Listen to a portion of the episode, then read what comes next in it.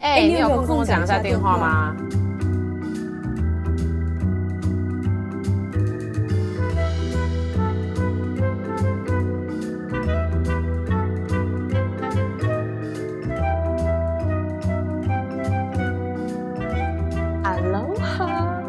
？Hello，Hello，哎，你会先说好嗨之后，然后我就开始想说，嗯，那我要怎么切入主题？你会，你你脑子会跑过这句话吗？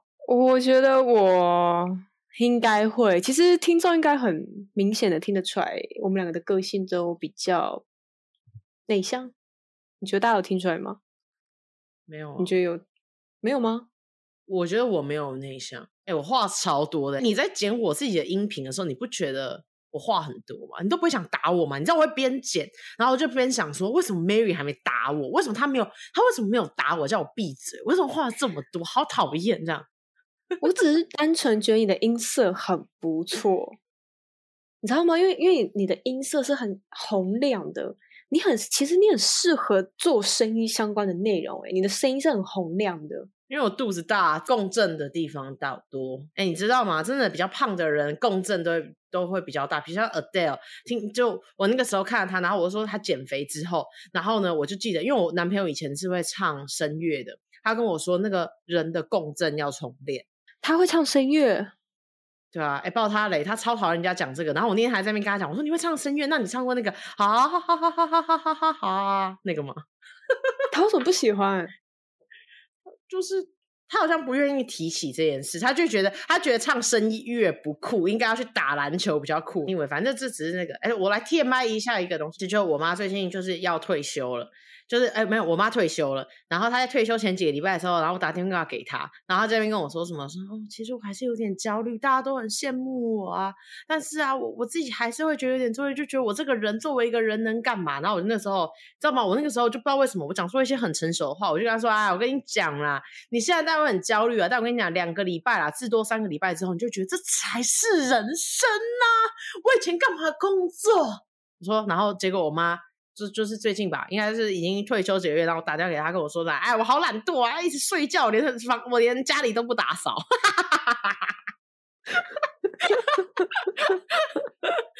蛮恭喜他，他现在在第二人生。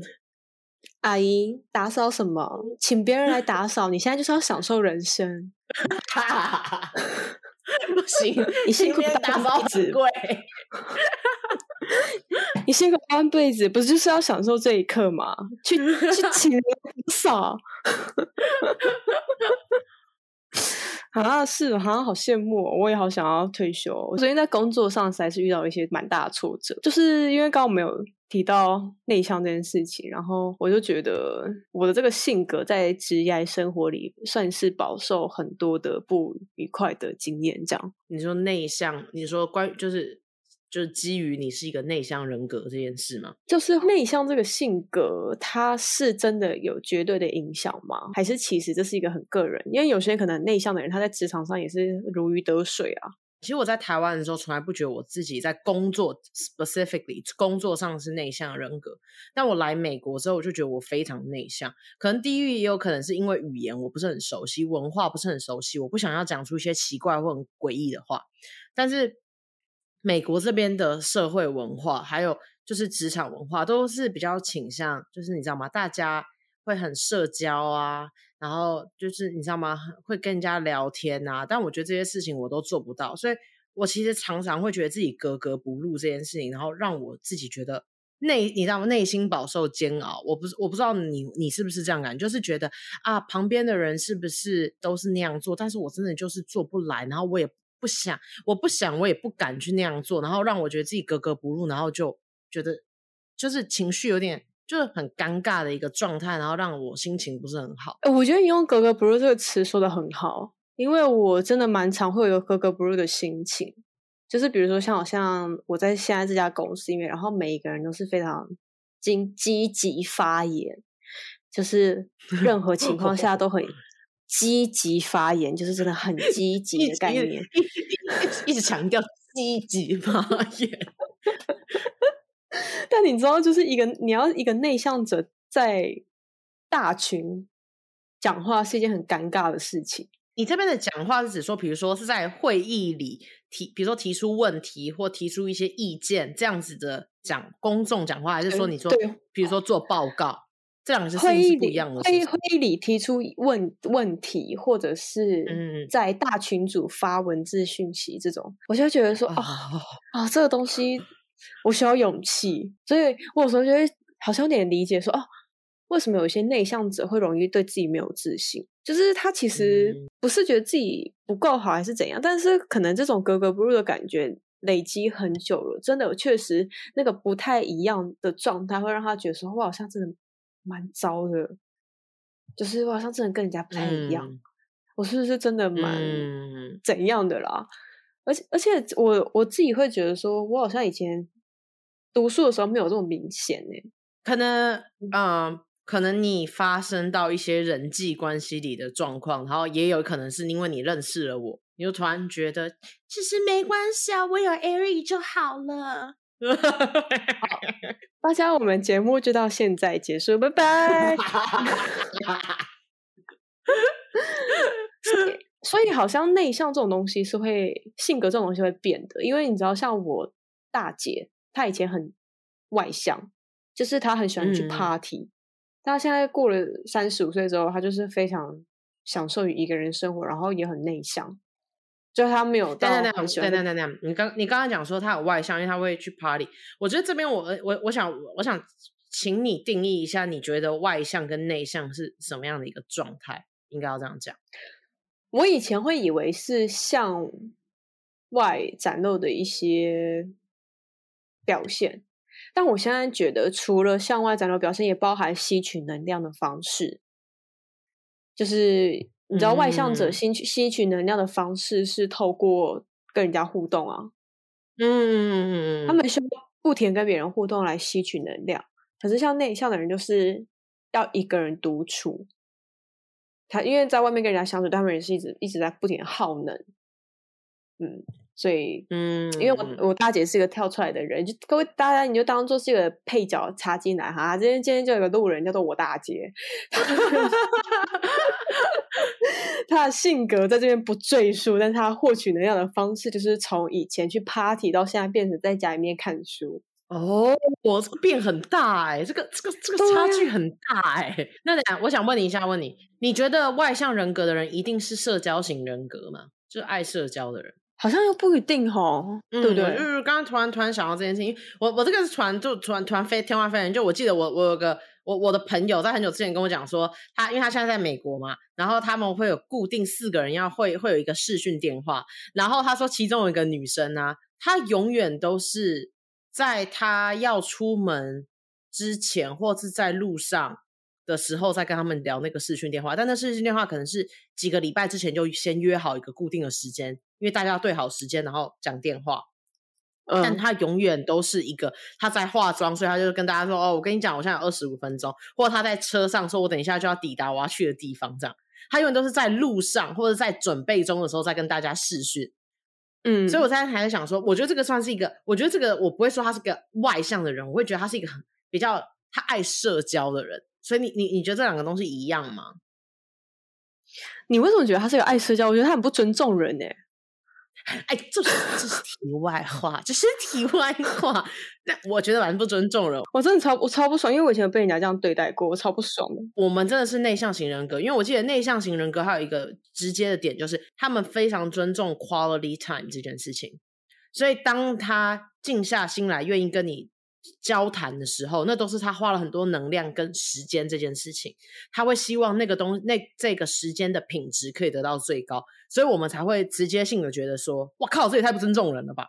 但是可能对很多人来说，oh. 其实他觉得啊，没差啊，反正我们只是讲讲其他话，我我真的不在意你在干嘛，你在买包子或者你在吃蛋饼，我也都可以。哦，oh, 就可能有些人会觉得说，反正我也没有爽约，我就是出现了，是我出现的形式不太一样。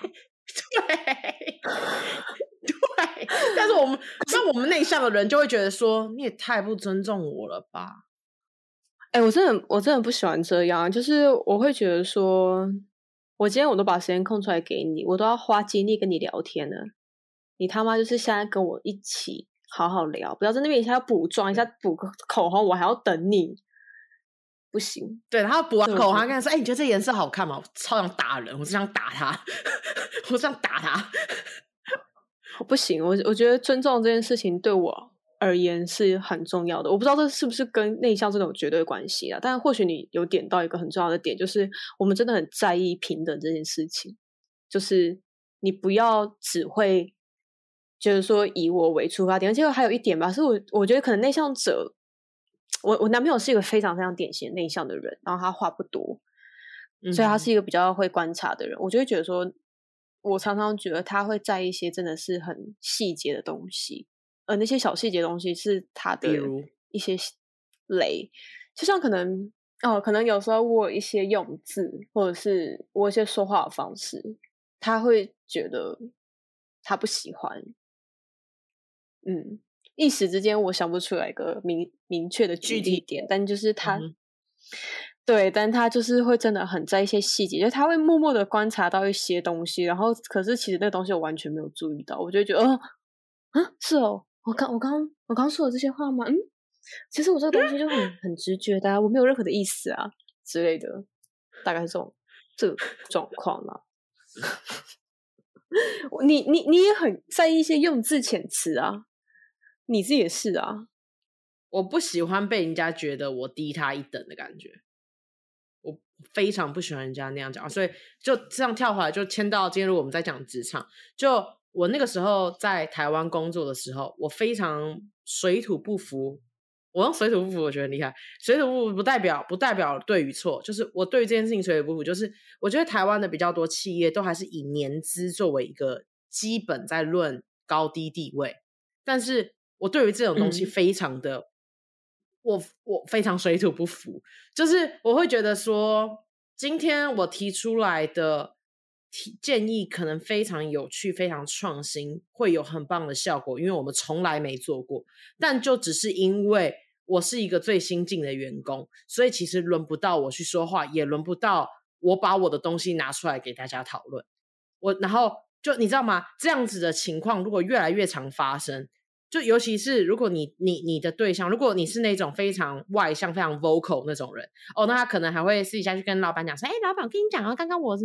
但是我觉得像我，尤其是我不是一个很内向，或者也不是很自信。我不知道是因为不自信变成很内向的人，还是因为内向所以变不自信这件事情的关系，我不是很懂。但是我觉得会因为那样子的状况，让我觉得我更不敢说话，然后我会觉得我说话好像会把跟我就会我会自找麻烦，虽然我内心有一股火。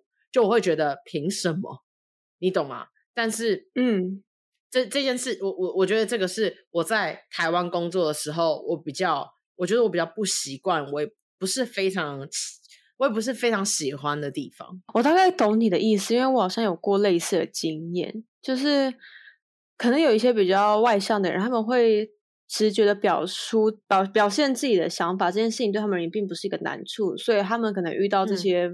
嗯矛盾的时候，他们是可以去透过直球对决解决。可是因为像是我们性格的关系，我们会想比较多，嗯、我们就会想说：“哎，那我们这样讲，这样，这样这个这个这个用语这样讲对吗？那这个语气这样对吗？时间点可以吗？就算讲出来，也跟我们当初的原意不太一样。”哦，对对对，然后然后就会一股火在内心，跟自己生气，也跟这个大环境生气，就觉得这老天爷对我不公平。这就是不公平的世界，这是个不公平的世界。你导致年轻人愤世嫉俗。怎么聊一聊，好像觉得内向的人内心很多 OS，然后非常愤世嫉俗，就是很多 murmur。没有啦，我们真的只是内心有很多的。想法。那那我刚那我刚刚讲的那个好，那我问你好，你觉得是因为你是内向的人，所以让你变得有点不自信，还是因为你本身是个不自信的人，所以你变成内向？本身是因为不自信的人，然后变得内向，变得内向就是不太不太好。我们这边把内向具体一点，就是说不太能够在公众大家都在关注的情况下，勇于表达自己的意见跟看法，还有想法跟感受。这这，如果把它定义成我们这边的外，就内就内向。OK，好，我跟你说，你这个问题呢问的非常的棒。其实我觉得这两个东 这两个东西应该都是存在的。但是如果说到不自信这件事情的话，我觉得自己很大的以前很大的不自信是觉得自己很胖。可是这这么沉重的话题，到底要怎么聊下去？我好难过。我现在并不胖，可是我也觉得我没有多有自信。可以这样讲，我还胖着呢。所以我觉得核心这个自信这种东西，嗯、它可能没办法这样子去分啊，很难呢。突然突然对我突然突然对我生气，可是我必须说，是内向这个特质会让我们不自信这件事情放大，是真的。哦，所以你你你觉得这两个东西互相放大了彼此吗？对啊，就可能比如说，因为我个性就比较内向，然后外加我可能我又胖嘛，然后当以前的我又胖，我就会觉得说，看 Mary 没有胖，靠，好继续，好，不好意思，好。好，那那我想一下，不不，如果不用胖这个，超好好，可能比如说，他觉得他自己胖，但是我们从外人，你绝对不会这么觉得。好，你可以继续讲你胖了。好，可能比如说，我觉得自己胖，然后我也每，因为我也内向，我就会想很多，就会觉得说，啊，那这样子，我喜欢的那个男生，他是不是会很在意我身材这件事情？啊，那那个，我是不是发言，人家会觉得说。就是我好突兀，因为我这么大一只之类的，一些自己说起来觉得好荒谬、好荒谬的话。我说这边是不该笑，因为我觉得你的说法都非常真实。我觉我觉得如果听到这边的观众，然后是跟我们类型很像的人，我觉得他会。我我我是找得到共鸣，因为我在内心我会这样跟他讲。我跟你讲，你知道我到什么程度吗？我不敢自己一个人去买盐酥鸡，因为我会觉得，当我在夹那些盐酥鸡的时候，别人就会觉得我就是因为这样才会那么胖，所以我只会让我妈去买。我跟你说，这个感，这个感，这个感觉我懂，你知道吗？我我我我聊到激动到我心跳超过一百，我真的是笑死。你你知道就是。我以前不敢在路上边走边吃，因为我会觉得说，路人就会心想，他就是无时无刻都在吃，所以才会长这样。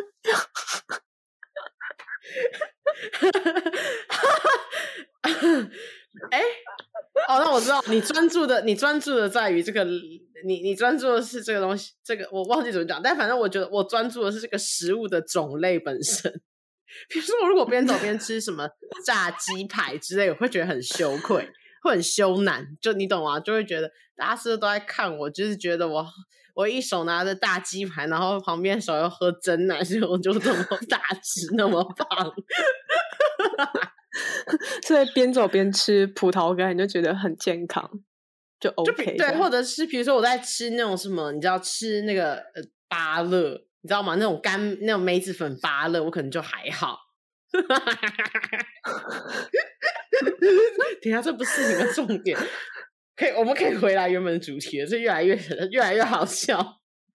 但我觉得你现在应该释怀很多吧？因为我觉得美国是一个好像就是好。我先不撇，先不讲你在美国，我讲我自己的经验好了。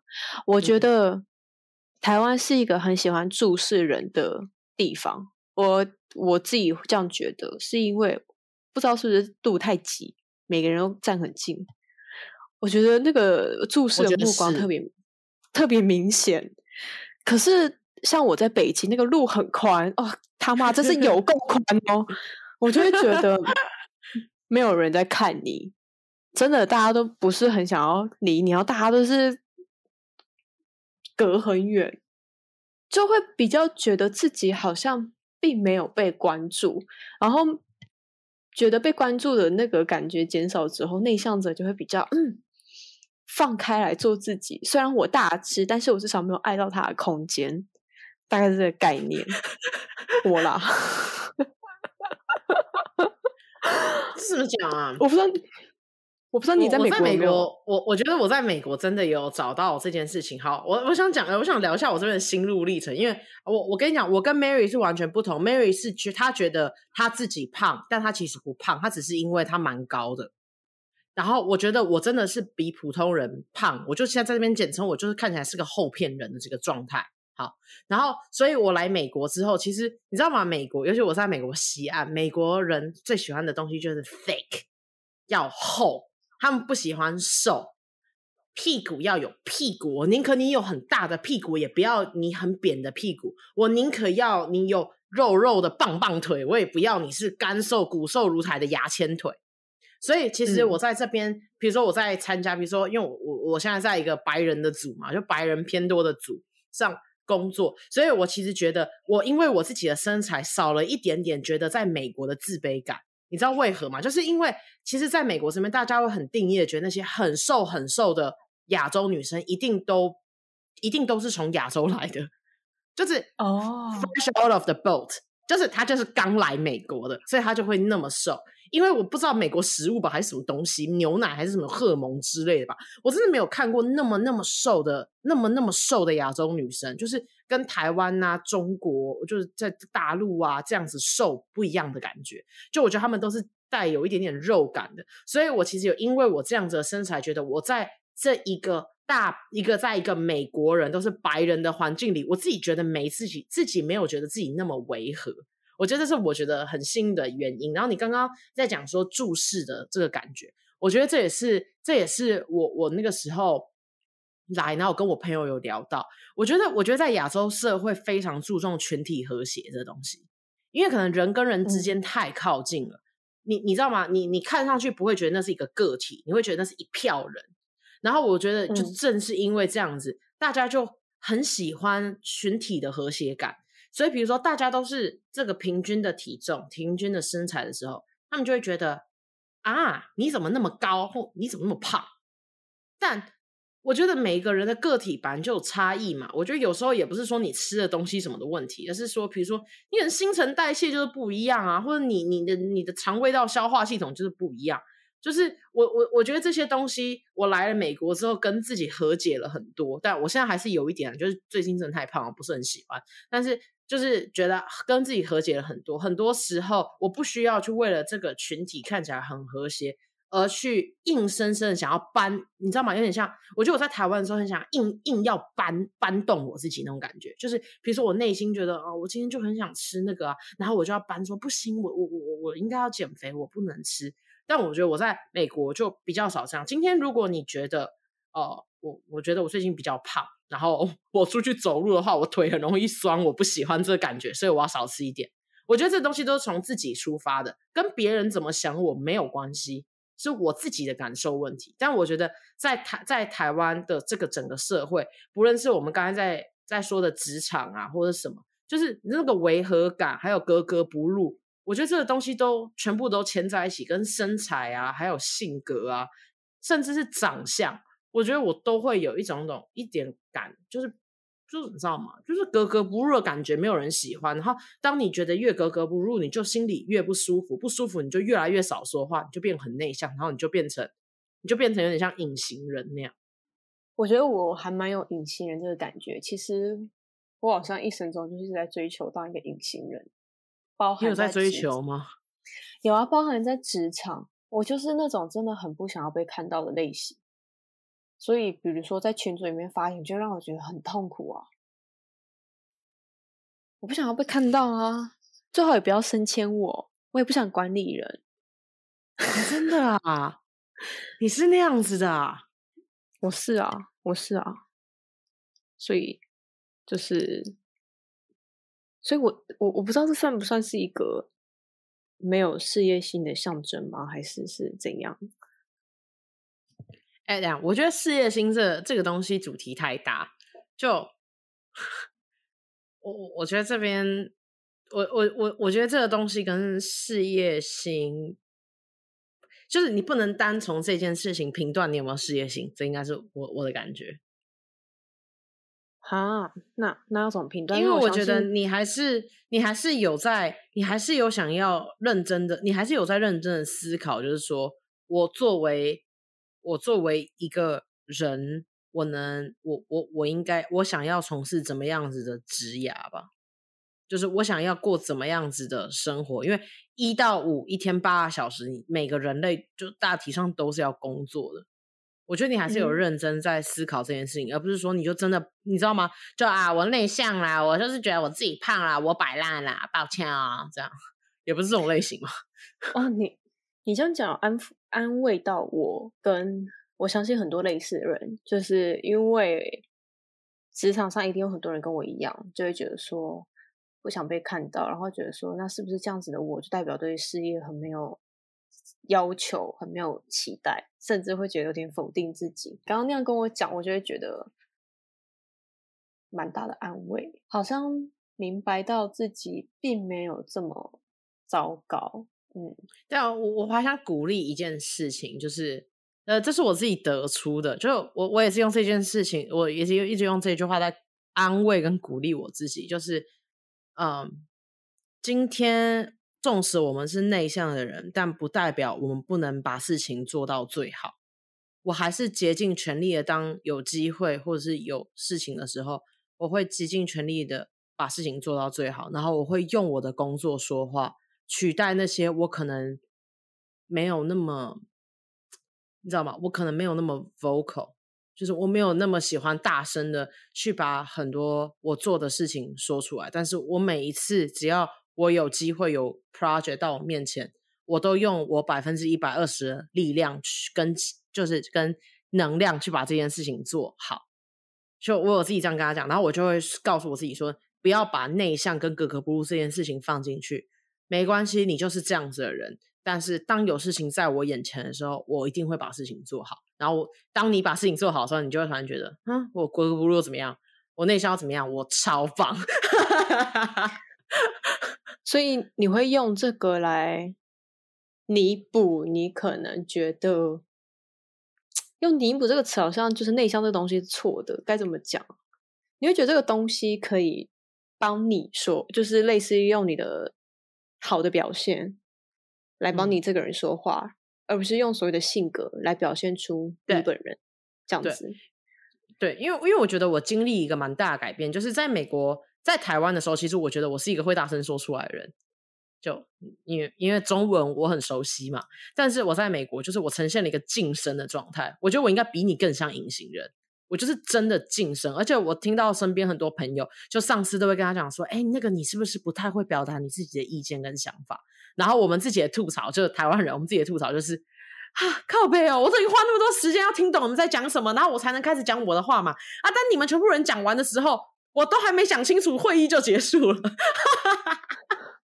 超可怜，我觉得我们超可怜，就是你知道吗？但我觉得这东西是需要时时间去。时，我觉得需要时间去啊、去去去精进，因为语言这东西不是，但语言现在是语言现在不是事情的重点。但我我觉得，就是当当我觉得，当我一直去想着啊，我就是一个内向的人，所以我可能就是没办法大声的把我做的事情说出来，或者是我可能就是没有那么去提出意见。但其实我意见很不错啊，然后我每次都觉得在万悔跟在在惋惜跟后悔中度过。然后我就突然想说，那这样想，我心里也不是很好过。那要不就我别这么想了。哦，所以你自己是有想法，但是你是碍于语言，所以你没有表达出来。这样还有对语言还有一些个性，因为我就是我，我不想让人家，你知道吗？我我我不知道你会不会，我不想让人家觉得我很自以为是。然后我讲话本来就已经很自以为是，从、嗯、从第一季听到现在的人应该知道，我觉得我讲话有一种很自以为是的 感觉。我真的觉得我很不是很喜欢我自己说话的方式。我觉得有时候有一种气场，别人都说我气场太艳，很想要打压我。这是我妈跟我讲的，你知道吗？然后我内心又心想说，哦，难怪都没有上司喜欢我，因为我讲话很很靠腰，很直白这样。但我来了美国之后呢，就哇，完全不直白了，哇，超人超 nice，但是激进变成隐形人。整个人都花气魔气，可是我觉得没有诶、欸，没有到气势很艳这件事情。那是因为我在跟你讲话，我跟我跟我爱的人当然是爱的语言呐、啊。你在职，可是职场是好，可能我没有跟你职场工作过，嗯，可是我觉得，如果职职场的上司会因为这样而对你有偏见，那这个公司可能也没有什么待下去的价值。谢谢，谢谢你安慰我。可是我认识的领导，就是我主管啊，都是很内，嗯、都是偏内向的人。可是他们跟你一样，都会用作品说话。你也有可能当主管哦。我我还蛮想，我我想当主管，理由是因为我觉得我超会鼓励人的，我很喜我很喜欢那种，你知道吗？我跟我我男朋友跟我说，我觉得我他根本他觉得啊，如果今天他是一个太完美的男人，我根本就不会喜欢他，因为我喜欢男友养成记，就是他今天又解关了，yes，这样子。什么马里奥还是？对，马里奥得到十个硬币，明天二十个硬币，哇，这个礼拜有三十个硬币，我好棒！但跟那个人无关。马里奥跟马里奥无关，是我自己这个玩家很有关。我觉得我是玩家，他觉得我是这样，所以我很想当主管，因为我很想要创造很多马里奥，然后让很多马里奥赢很多金币。我们节目就是要做到艾瑞当主管，然后找一集来录他到底是打脸自己，还是真的验证他所说的马里奥主管。我明天就投资他开一间公司。就没有啊，连他员工还有害了那个资金，资金周转不灵就倒了。那我觉得这样整集聊下来，感觉好像内向这种东西夹杂着很多个性成因，诶，它并不是一个绝对影响的因子，你不觉得吗？因为因为你看，我跟你跟我姐哈，虽然我们目前有内向，但我觉得我们三个好像不太一样。我整个这样聊下来，我觉得好像差很多诶。就是在职场里面，我不知道你现在职场是顺还是不顺，但是感觉内向这种东西不是一个绝对主因。我这样整个听下来，结论是这样。还有你，还有还有紫薇命格的关系。开玩笑好了，开玩笑，开玩笑。就我我其实觉得，我我我那天得出了一个结论，就是我得出了一个结论，我说，就这是一个我我这是一个这是一个像是。就是有点像是比喻象征的概念。我说，当我们这个世界更多的去接受 LGBT，就大家有可能是第三性，也有可能第四性、第五性。当你去接受了第第一性跟第二性之外的第三性之，从那边开始，我觉得那就是一个起点，就是你会用一个更广阔的心去面对所有事情。所以每个人不一定是外向或二向这样子的二元分类，而是说在那个在内向跟外向里面都会有小小的微调。那每一个人都是不一样的一个个体，我觉得去尊重每一个人都是不一样的个体，会会让我们大家就每一个每一个不一样的人在职场都更快乐一点。就因为大大家都可以觉得哦，纵使我在这边我好像是外向人，但我在这个部分有一点点不太一样的地，跟外向普其他外向人不太一样的地方，但我也很能够被接纳。然后你知道吗？这种感觉，自己是非常支持关于多元或者是很更平等这个。趋势发生的，但是其实有时候在实践的过程中，他付多付出的那个力，是不是就是让这件事情一直没有办法推行？就是他可能需要花很多时间，花很多精力去消灭一些观念或者什么什么什么的。就是因为现在这才刚起步嘛，我不知道可能一百年之后会是什么样子。但这个东西感觉就是一个，我们会不会又变成就是复制古人的错误？就可能我们一百年之后，我们又回归到。一百年前的状态，因为发现这个东西是一个最轻松的方式，会吗？可能不会吧，看情况。但我还是希望种种族、族群、种族这个东西在美国是可以渐渐被消弭的。我觉得有诶、欸，可能没有办法到超级根本的消除，但好像有在变好。嗯，我们我我觉得我倾向可以。到根本的去改变很多人，但是我觉得这件事情很难，所以我我有个朋友就说啊，我跟你讲啊，只能等现在还老的人先死了再说。哦，好像好像蛮有道理的，嗯，对啊，之后大家就可以，因为现在的年轻人其实不会有太多的那样子的观念嘛，就是啊，这都题外话，这都题外话，聊太长了啦，我们下集再继续看我们要跟大家聊什么，反正就是就对，就这样，嗯。好。就我们好像聊了很多但也什么都没聊但我们都我们风格啦。对对对嗯我我觉得我好像聊完这一脚好像要更忙了嗯。跟你聊天就像就像喝酒一样这是我的结论。好那再见了下一集继续喝拜。拜。